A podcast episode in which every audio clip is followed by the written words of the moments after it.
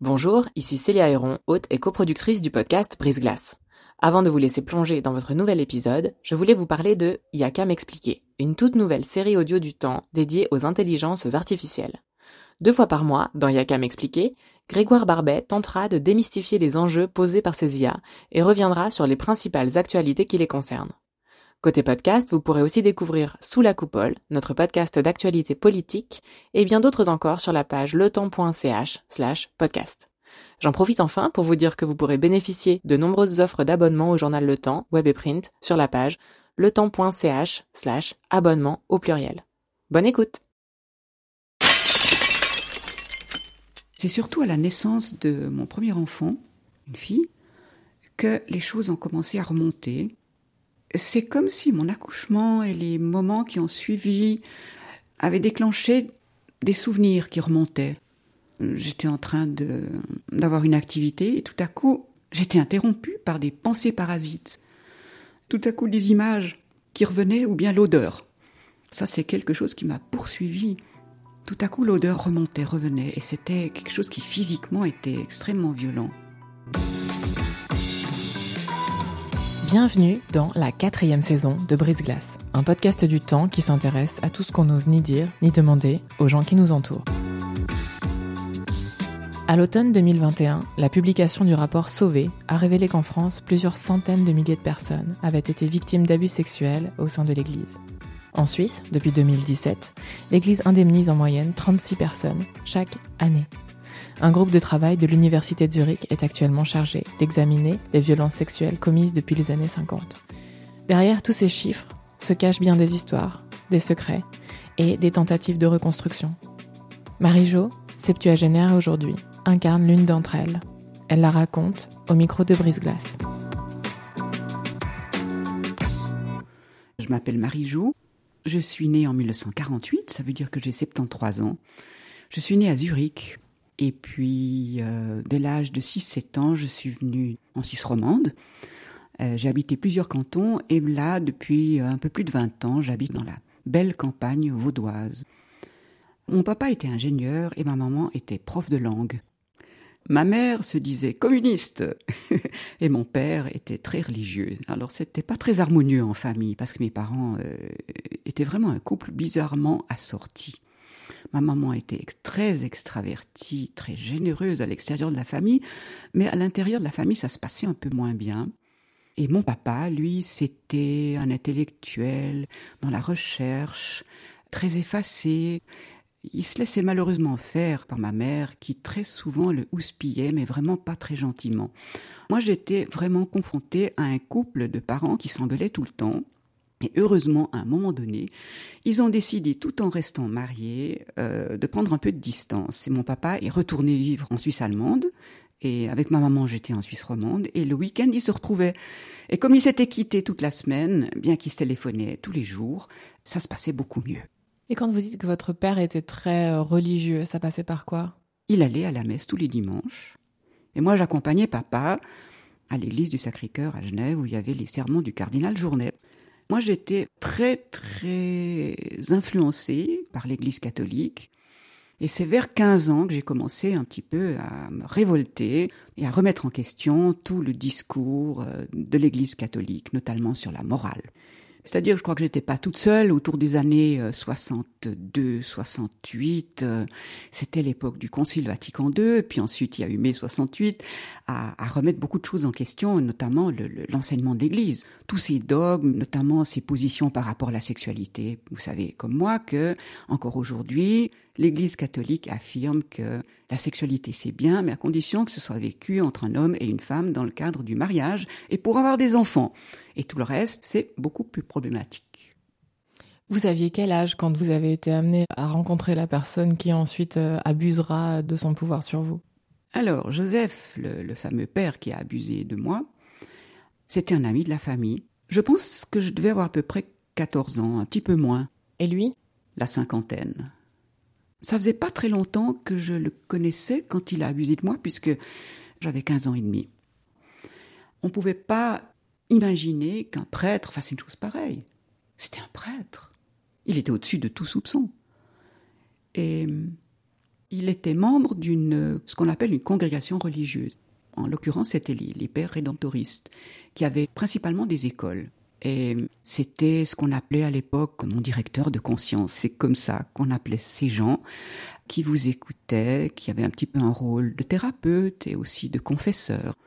Alors c'est clair qu'il vous oriente aussi. Mais lui, il n'était pas directif. Il avait très bien compris le contexte familial et il a bien vu que j'étais à la recherche de quelqu'un qui puisse me donner des repères.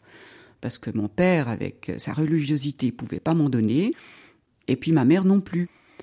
Et là, j'avais vraiment trouvé quelqu'un qui me paraissait un petit peu comme un sage, quelqu'un qui est nuancé dans ses propos, et puis qui, par rapport à l'Église catholique aussi, était critique aussi. En tout cas, disait qu'il ne fallait pas prendre les choses à la lettre, il fallait développer sa liberté intérieure. Il me disait toujours, mais écoute, euh, il y a les enseignements de l'Église, mais il y a ta conscience, et c'est important que tu l'écoutes.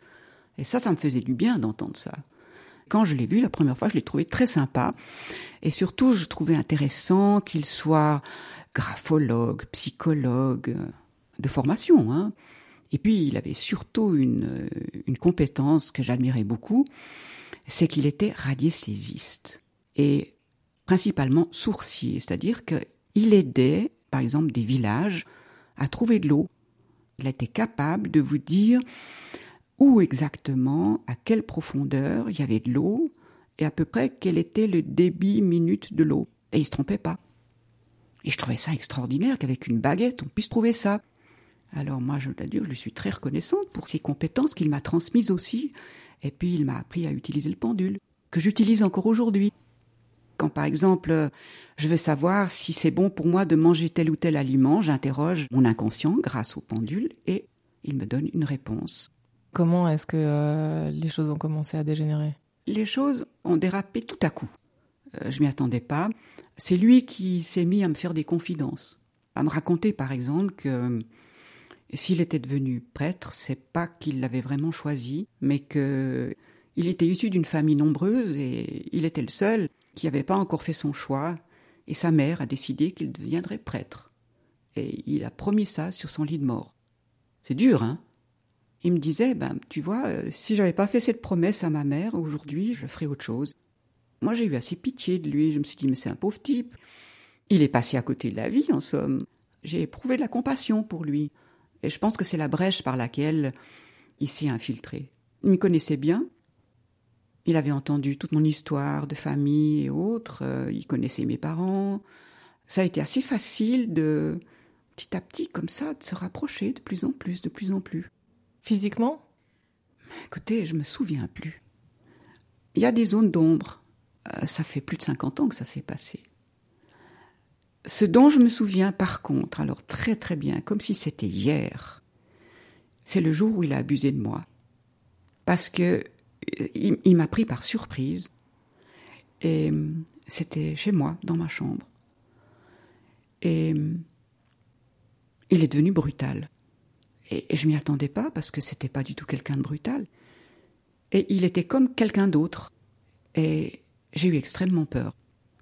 Et ça a provoqué chez moi une sidération totale. J'aurais pu physiquement me, débattre, j'aurais pu m'opposer. Mais à ce moment-là, j'étais tétanisée complètement. Ça s'est passé chez moi, sur mon lit. Ça n'a pas duré très longtemps, je ne sais pas, euh, peut-être euh, une demi-heure. Mais dont, dont je me souviens le plus, c'est, c'est l'état dans lequel il était. Il n'était plus lui-même. Il avait un regard bizarre. Et puis, il transpirait beaucoup, il y avait une odeur. Vous savez que l'odeur, je la sens encore aujourd'hui, rien que d'y repenser. et c'est quelque chose de... C'est dégueulasse, voilà. Alors je me souviens plus non plus comment ça s'est terminé. Je sais qu'il m'a déshabillé. Lui était à moitié déshabillé. Ensuite, euh, il est reparti. Alors je sais pas après si je suis allée me doucher, je sais pas comment je me suis rhabillée. Je me souviens plus, mais ce que je sais, c'est que depuis ce jour-là, je n'ai plus jamais dormi dans mon lit. Je m'arrangeais pour dormir par terre. J'en ai pas parlé à mes parents, j'aurais jamais pu, j'avais tellement honte. Dans les semaines qui ont suivi, j'étais pas bien, j'avais des maux de ventre. Et puis, en allant chez le médecin, il a diagnostiqué une appendicite. Ben, ça m'arrangeait bien. Alors j'ai été hospitalisée, on m'a opéré de cette appendicite, et ensuite j'ai demandé à mes parents de partir me reposer un petit peu ailleurs. Ça me permettait de ne pas revenir à la maison et de ne pas retrouver cette chambre. Et puis ensuite, euh, très vite, c'était la fin de l'année scolaire, c'était l'été. Et là, on est parti en vacances. Et je me suis arrangée pour presque pas revenir chez moi, j'y étais le moins possible. Et j'ai pu négocier avec mes parents, à partir de ce moment-là, d'être interne au collège où je faisais mon gymnase. Alors ça veut dire que concrètement, je revenais très très rarement à la maison, donc j'avais très rarement l'occasion de remettre les pieds dans cette chambre qui, qui quelque part était plus la mienne, en tout cas dans laquelle je me sentais plus du tout à l'aise. Et puis ensuite, quand j'ai terminé mon gymnase, je me suis arrangée pour aller loger ailleurs. Euh, j'ai travaillé quelque temps en attendant de pouvoir commencer mes cours à l'université. Et j'ai très vite pris un logement à l'extérieur. Enfin, je me suis débrouillée pour plus revenir à la maison, ou le moins possible. Alors, ça n'a pas été facile à négocier avec mes parents, mais pour moi, c'était vital. Vous leur avez jamais dit? Non. Ils n'ont jamais su ce qui s'est passé. Et lui n'a jamais été inquiété euh Non, et je l'ai pas revu pendant des années, des années. Je l'ai revu peut-être euh, dix ou quinze ans plus tard. Mais je voulais surtout pas le revoir. Et en même temps, ça me serait pas venu à l'idée à l'époque de déposer plainte ou de lui faire du mal. Parce qu'en même temps, je, je gardais pour lui quand même une certaine affection. Je voulais pas le réduire à ce qu'il avait fait. Je me disais bon, il a fait ça, il y a eu un dérapage, il est devenu fou à un moment donné, mais c'est pas tout lui ça. Et je me sentais surtout coupable de pas avoir pu lui résister. Si vous voulez, j'avais pris sur moi la responsabilité de ce qui s'était passé. Alors tout ça, je l'ai mis de côté, comme dans un tiroir bien fermé. J'ai fait mes études à l'Uni, j'ai fait des études de travail social. Ensuite, je me suis beaucoup engagée sur le plan aussi politique universitaire. Et puis ensuite, j'ai commencé à travailler comme assistante sociale. Et puis à 25 ans, je me suis mariée. Entre 25 et 30 ans, j'ai eu deux enfants. Avec celui qui était le père de mes enfants, on a aussi créé un théâtre de marionnettes. Enfin, j'avais une vie très pleine, très active. Mais de temps en temps, quand même, me revenaient des bribes de cette histoire. Et c'est surtout à la naissance de mon premier enfant, une fille, que les choses ont commencé à remonter c'est comme si mon accouchement et les moments qui ont suivi avaient déclenché des souvenirs qui remontaient. J'étais en train d'avoir une activité et tout à coup, j'étais interrompue par des pensées parasites. Tout à coup, des images qui revenaient ou bien l'odeur. L'odeur, ça c'est quelque chose qui m'a poursuivi. Tout à coup, l'odeur remontait, revenait, et c'était quelque chose qui physiquement était extrêmement violent. Ou bien la vision de son regard, Regarde cet homme qui avait changé, qui avait viré. Ou bien le, la sensation de d'être moins que rien. D'être une petite chose qui vaut pas grand chose. Alors que dans ma vie, autrement, j'étais pas comme ça. J'avais quand même des activités qui me valorisaient, j'étais bien dans mon rôle de maman. Et là, je me suis dit, mais il faut peut-être que j'envisage de faire une thérapie. Et depuis ce moment-là, jusqu'à il y a une dizaine d'années, j'ai toujours été en thérapie pas toujours de manière continue, mais pour essayer de comprendre euh, ma vie. Qu'est-ce qui s'était passé? Qu'est-ce que ça avait eu comme impact?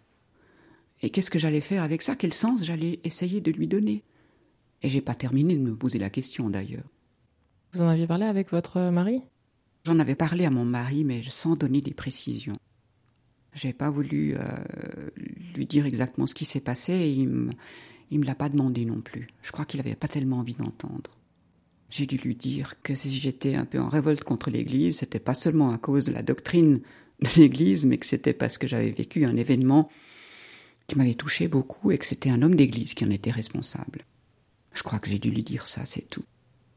Et euh, quel rapport euh, vous avez eu à l'Église à partir de ce viol? Quand j'étais à l'internat, j'étais chez les religieuses. J'avais je me sentais assez ambivalente, c'est-à-dire en même temps, ses sœurs étaient sympas, euh, il y avait des enseignantes qui étaient brillantes. Donc, je dois dire, l'Église m'a apporté quelque chose. Elle m'a nourri aussi. L'Église a été comme une matrice pour moi. C'était le lieu de, de la découverte aussi des trésors de la musique. Toute ma vie, j'ai chanté dans des chœurs, chœur de l'abbatiale de Romain Motier, j'ai fait du chant grégorien, j'ai chanté aussi dans un ensemble de musique euh, chorale, euh, polyphonique. J'ai chanté des négros spirituals. Enfin, vous voyez, tout ça, ça m'a formé. Et puis, j'étais sensible à la peinture, à la sculpture, à l'architecture religieuse. Tout ça, ça m'a nourri quelque part. Et c'est peut-être d'autant plus difficile aujourd'hui de me rendre compte que cette église s'est en même temps complètement sclérosée, qu'elle est passée à côté des grands défis, qu'elle est devenue rigide, qu'elle a manqué tous les rendez-vous importants de l'histoire. Et ça depuis longtemps, très longtemps. Il y a un théologien catholique que j'aime bien citer, c'est Dreverman, parce que Dreverman, il a écrit un bouquin il y a bien des années qui s'appelle Les Clérics et qui en français s'appelle euh, Les fonctionnaires de Dieu. Et il a prédit tout ce qui se passe aujourd'hui. Les abus sexuels dans l'Église, il en parlait déjà. Et il expliquait pourquoi ces prêtres dont on a fait des alter Christus, c'est-à-dire euh, des hommes qui représentent euh, Dieu sur terre, qui sont une caste à part, et pour lesquels euh, le célibat est le signe concret de leur supériorité. Dreherman a décrit tout ça. Est-ce qu'il y a eu un moment où vous vous êtes senti en besoin de rechercher des personnes qui avaient elles aussi été victimes d'abus au sein de l'Église? Autour des années 2000, quand il y a eu le déferlement des cas d'abus aux États-Unis, à ce moment-là, je me suis dit, tiens, mais maintenant on va pouvoir faire quelque chose, parce que je ne suis pas seule. Et c'est pour ça que, quand en 2010, j'ai entendu dans une émission de radio le témoignage d'un homme qui se faisait passer pour Georges, j'ai tout de suite compris que c'était pas Georges, parce que cette voix me disait quelque chose. Alors Georges, en fait, c'était Jacques, et c'est Jacques Nuofer, avec lequel j'ai fondé, il y a un peu plus de dix ans, l'association du groupe SAPEC, une association qui, comme à Lyon, en France, euh, vous savez, la célèbre euh, association de soutien à la parole libérée. Alors nous, on a fondé en Suisse, en 2010, le groupe SAPEC, soutien aux personnes abusées par des prêtres de l'Église catholique. Et c'est à ce moment-là aussi que j'ai écrit à l'Église, enfin au vicariat épiscopal à Lausanne, pour dire que je quittais l'institution, j'ai quitté l'Église. Alors j'ai reçu une réponse en disant bien, on a pris note, mais sachez que euh, pour aller jusqu'au bout de votre démarche, il faut vous adresser à votre paroisse de baptême pour renier votre baptême. Alors moi, ma paroisse de baptême, c'était Zurich. Je me suis renié mon baptême, mais c'est pas mon baptême qu'il faut renier. C'est l'Église qui doit revoir sa copie. C'était une réponse, mais la réponse la pire qu'on puisse envoyer à quelqu'un. Ils n'ont pas cherché à savoir pourquoi. Ils auraient peut-être pu se poser des questions avec ce qui se passait. Je suis certainement pas la seule qui à ce moment-là a quitté l'église. Alors si vous voulez, aujourd'hui, je suis très en colère. Je suis très en colère parce que ça fait dix ans que j'écoute des gens qui s'adressent à notre association et qui décrivent ce qu'ils ont vécu. Dans leur cas, bien souvent, en plus, l'Église savait. Dans mon cas, elle n'a pas su. Mais dans la plupart des cas, l'Église, souvent, savait et elle a tout fait pour protéger les auteurs d'abus et elle n'a rien fait de la détresse des victimes. Alors aujourd'hui, elle le reconnaît, mais c'est bien tard. C'est bien tard. Et c'est sur la pression. C'est parce que les associations de victimes se sont manifestées, ont dit les choses. Et c'est grâce aussi au soutien des journalistes. Moi, je dois dire vraiment, alors les journalistes, je les remercie. Eux nous ont écoutés. Et eux ont été notre porte-parole. Depuis MeToo, on en entend chaque semaine des scandales d'abus, quel que soit le milieu, quel que soit l'âge des victimes, quel que soit le pays. Comment est-ce que vous, vous vivez cette déferlante? Ça me replonge dans cette histoire et c'est douloureux. Mais écouter les, témoignages des, autres, ça me met dans une autre situation. C'est pas mon histoire, c'est leur histoire. Et puis, il faut dire aussi que ma formation professionnelle, puisque j'ai été assistante sociale dans le secteur de la prévention et de la protection de l'enfance toute ma vie, ça m'a quand même donné des outils pour euh, avoir une bonne qualité d'écoute, et sans me laisser manger par l'histoire qu'on me raconte. Rester à la juste distance, c'est quelque chose qu'on apprend. Et je crois que je le pratique euh, assez bien. Sinon, je ne ferais pas ce travail depuis dix ans. C'est un vrai travail. Ça me mobilise presque à mi-temps. J'ai pris ma retraite, mais en fait, euh, je continue de faire le travail que j'ai toujours fait. Et je me demandais, euh, au moment où vous êtes allé voir une psy, Oui. la première fois, donc c'était à la naissance de votre premier enfant, Mhm. qu'est-ce qui vous a marqué lors de ces séances? En quoi est-ce qu'elle a pu vous aider? Je crois que la première fois, je suis pas tombée sur la bonne personne parce que j'ai pas tout de suite parlé de l'abus. J'ai parlé d'autre chose. À l'époque, la question centrale pour moi, ça peut vous paraître curieux, mais je me demandais si j'avais bien fait de me marier. J'étais très heureuse d'avoir cet enfant, cette fille, mais j'étais pas sûre d'être vraiment entièrement hétérosexuelle. Je me disais, mais je me sens quand même aussi attirée par les femmes. Quelle est vraiment ma vraie identité? Et beaucoup de questions que j'ai eu l'occasion de poser dans les premières années de psychothérapie, c'était celle-là. Avant de comprendre et d'accepter l'idée que, ma foi, des gens exclusivement hétérosexuels, il y en a, mais c'est pas tout le monde, et qu'il y a de la place pour toutes les identités. D'ailleurs, mon mariage a pris fin. Je me suis séparée au bout de 15 ans et au bout de 20 ans, j'ai divorcé. Et je vis aujourd'hui depuis plus de 20 ans avec une compagne. Et je crois que j'ai fait le bon choix, je crois que c'était une bonne décision. Mais je pense que l'abus que j'ai vécu est aussi pour quelque chose. Ça a mis le chaos dans ma vie sexuelle. Aujourd'hui, avec le recul, c'est le mot qui me vient, chaos. Il m'a fallu tout un apprivoisement qui n'a pas été facile. Mais ma, ma vraie sexualité, ma belle sexualité, je l'ai finalement vécue avec une femme. J'ai jamais pu la vivre avec un homme, je crois. Et ça, pour moi, ça a été difficile à accepter. Je crois que c'est au moment où j'ai rencontré celle qui est devenue ma compagne aujourd'hui que les choses se sont apaisées, se sont mises en place. Mais jusque-là, c'était difficile. Et à elle, vous avez pu lui en parler? Je lui en ai parlé en long et en large. oui.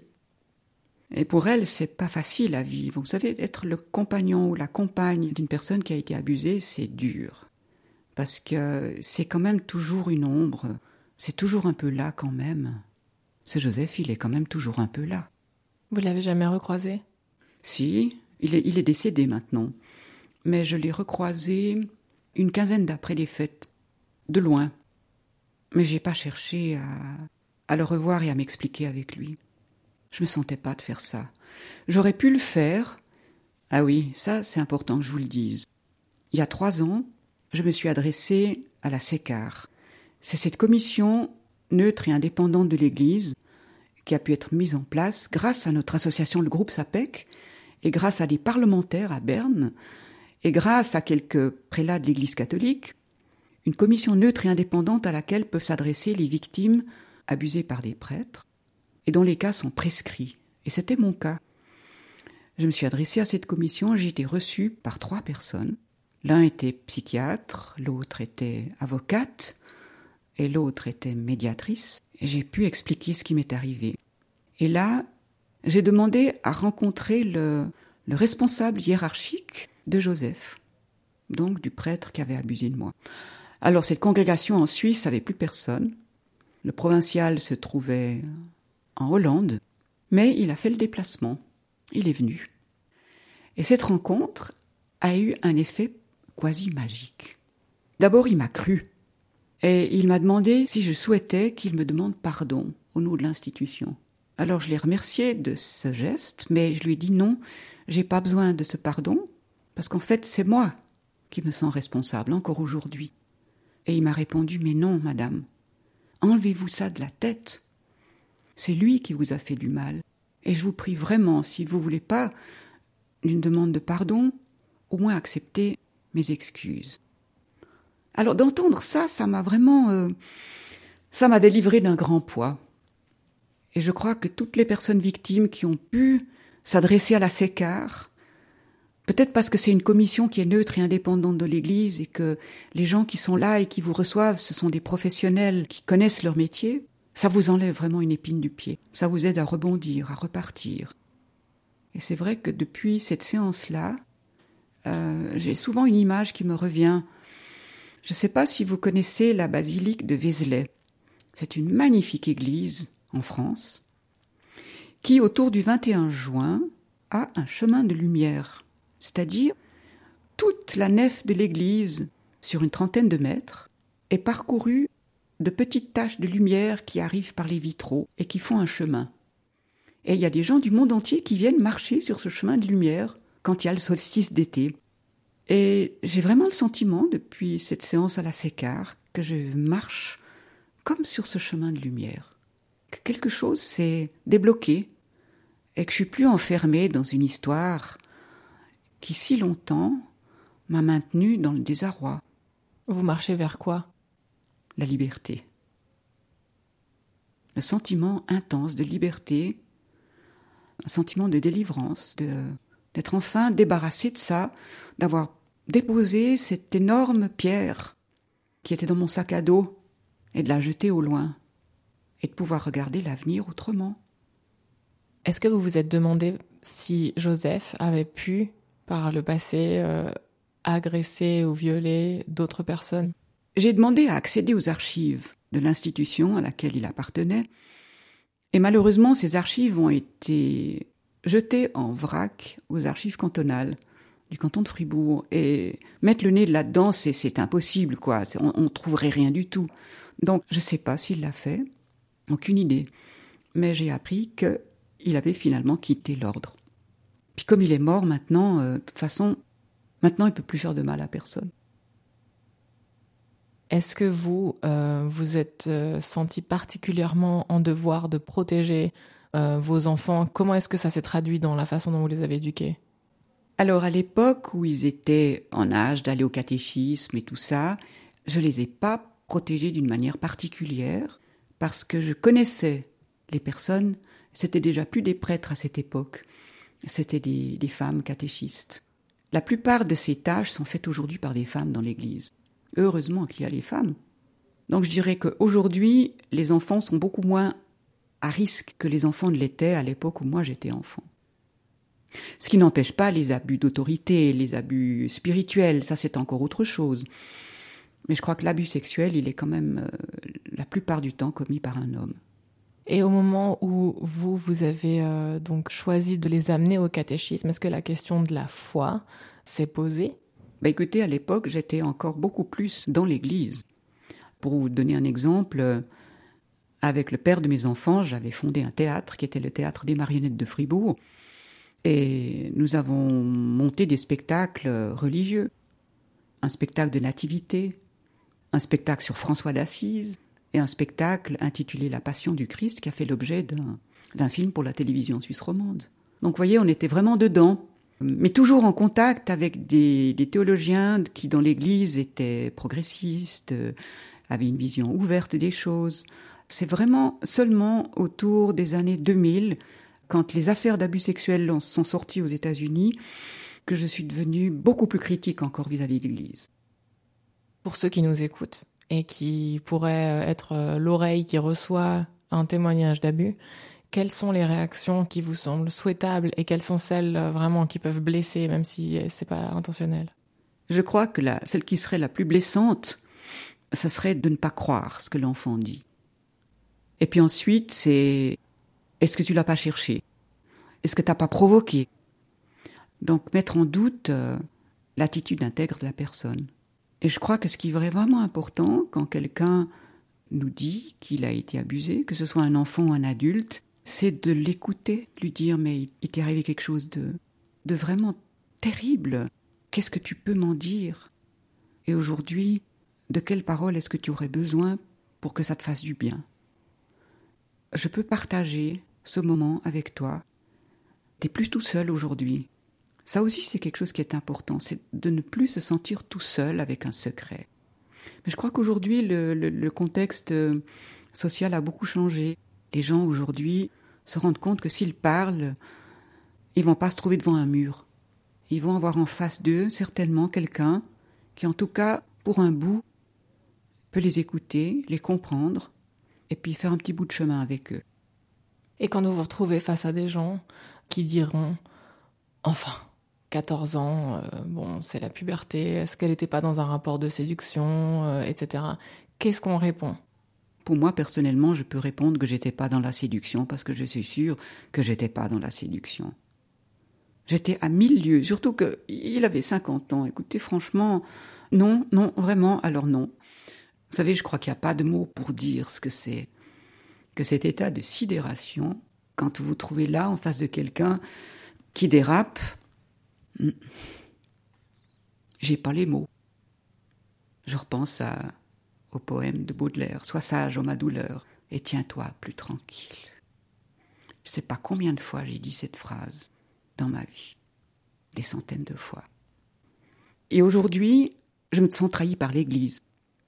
L'Église qui n'a pas su protéger les enfants, euh, qui n'a pas su mettre des garde-fous, placer le, prêtre dans une situation de d'alter Christus, c'est-à-dire euh, d'homme représentant Dieu sur terre avec euh, une aura incroyable. Ça, c'est une faute grave qu'a commis l'Église. Et en cela, elle nous a trahis. Et mes enfants ne se sont pas mariés à l'Église et leurs enfants ne sont pas baptisés. Et je trouve que c'est très bien comme ça.